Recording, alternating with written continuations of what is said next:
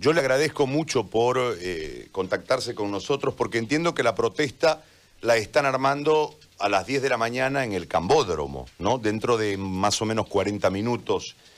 Primero, don Marcelo, le agradezco, lo saludo, le doy los buenos días y también paso a preguntarle cuál es la situación. ¿Cuántos son ustedes, para que vamos entendiendo desde el número, cuántos son ustedes?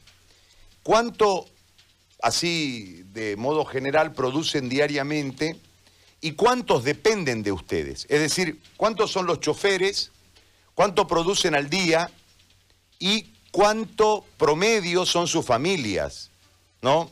Eh, a, cuánta gente le da de comer el trabajo de ustedes de forma directa en sus casas, si es tan amable de responderme para ir haciendo una idea. Don Marcelo, lo escuchamos. Buenos días, buenos días a toda la población cruceña. señor Gary Áñez, muy buenos días, gracias por eh, tomarme las palabras de este medio democrático, la prensa, la cual nosotros podemos llegar y sensibilizar el corazón de la ciudadanía, de nuestro pueblo. Muchas gracias. Estoy dispuesto, señor Gary, cualquier pregunta eh, respecto a lo que eh, usted me acaba de decir sobre cuántos choferes somos a nivel departamental. Nosotros aproximadamente somos 9.000 choferes, estamos hablando de, de 9.000 familias a nivel departamental, este, señor Gariani. ¿Y cuánto promedio producen por día? Porque entiendo que ustedes entregan una renta y de ahí la producción siguiente es para ustedes. ¿Cuánto, cuánto, cuánto perciben ustedes en un día laboral normal?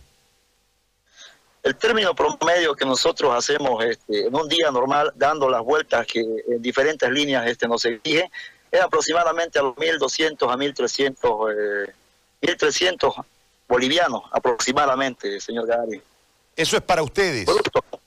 Bruto. Eso hacemos bruto. ¿Ya? Y de ahí hacemos el descuento del combustible, la tarjeta que pagamos y nuestros viáticos que nosotros mismos, nosotros mismos nos subvencionamos, señor Gariani. La cual este, le quiero decir que aproximadamente eh, queda, eh, para nosotros nos queda 100 bolivianos y la renta para el dueño, en este caso para el operador, llegaría a para más o menos unos 650 a 700 bolivianos diarios. Ya, esto es para el, para el dueño del micro. Y en este periodo donde ustedes, ¿qué día vamos ya de la cuarentena? En estos 100 días, multiplica 100 por 100. En estos 100 días, este, en estos 100 días, ¿cómo, ¿cómo la han hecho? Porque entiendo que ustedes viven del día, ¿no? Entonces, detrás de ustedes vamos a poner un promedio de eh, cinco personas más que tengan tres hijos y una esposa, más ustedes, eh, son cinco que dependen plenamente de, de, este, de, esta fuente laboral. ¿Cómo han hecho estos 100 días para vivir, para comer? ¿Cómo, se han mantenido? ¿Cómo han llegado a este día número 100? Lamentablemente la desesperación grande de nosotros los choferes, trabajamos día a día, ha hecho que nosotros salgamos a las calles a pedir algún tipo de colaboración en ayuda humanitaria al vecino, al ciudadano, a la persona de a pie, a nuestros mismos usuarios a cual nosotros nos dependemos, porque nuestros empleadores, los dueños de micro, se han olvidado de nosotros. Nos hemos dado cuenta que solamente ellos eh, nos usan para sus intereses personales, para implementar sus arcas, y en esta situación de crisis ellos nos han hecho un lado, nos han discriminado también las autoridades departamentales, pero más claro, nuestros dueños de micro, los empresarios del transporte, no se han acordado de su personal, de los choferes. Ahora, eh, es decir, ¿han pedido plata a la gente? ¿Han, han entrado a, buscar la limosna? ¿Eso es lo que han hecho? Así es. Nos hemos, eh, eh, lamentablemente, con toda la humildad que nos, o sea, humildad que nosotros hemos tenido que bajar hasta abajo, ponernos en el puesto del, del, tal vez de la persona que pide colaboración, del mendigo, pues, para que en otras palabras, para, para que le voy a también este, decir otra cosa, ¿no? Nos hemos puesto a mendigar en las calles pidiendo colaboración, pidiendo algún tipo, en este caso alimentos, y su calidad de la, su calidad de la gente. Bueno, y ahora que la reunión que van a tener a las 10, ¿qué van a resolver ahí? ¿Cuáles son las posturas para eh, sentar las bases en relación a la protesta? Nosotros hoy día hemos hecho, ya nos hemos reunido, hemos sacado un, voto resolutivo del sindicato con sus 2.500 afiliados y hemos sacado un voto resolutivo en base a esta situación de, insostenible que nosotros que tenemos queremos un seguro de vida, queremos un seguro de salud, un seguro de vida, queremos un salario justo para el, trabajador, para el chofer.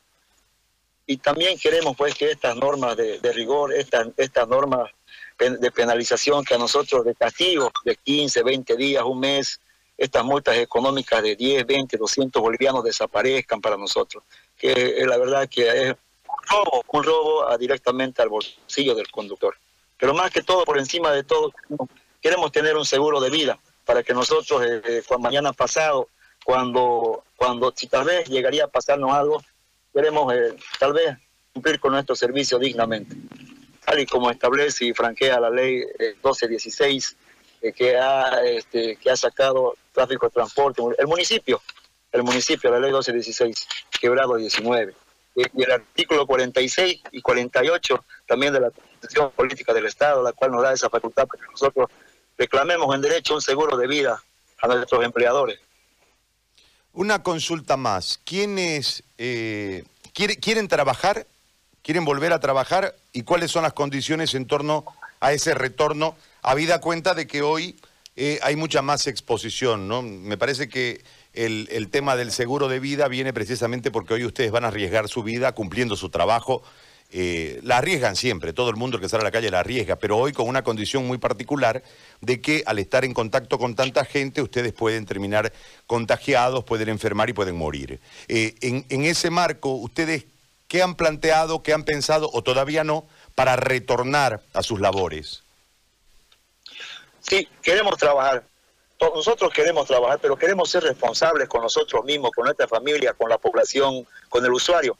Queremos eh, trabajar, pero con garantía. Queremos que alguien se haga responsable de nosotros. Queremos pedirle a nuestros dueños, a, los, a los operadores de transporte público, que miren un rato el lado humano.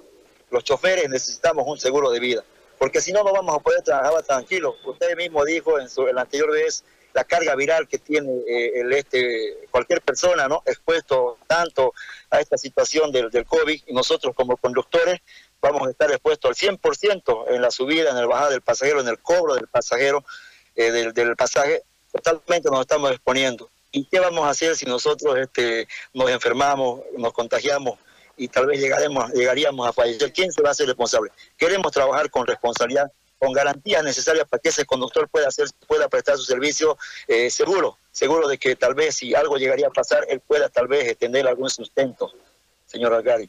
Bueno, don Marcelo, lo dejamos para que eh, vamos a estar pendientes de lo que ustedes resuelvan en esa reunión allí en, el eh, Cambódromo de la ciudad. Muy amable, gracias.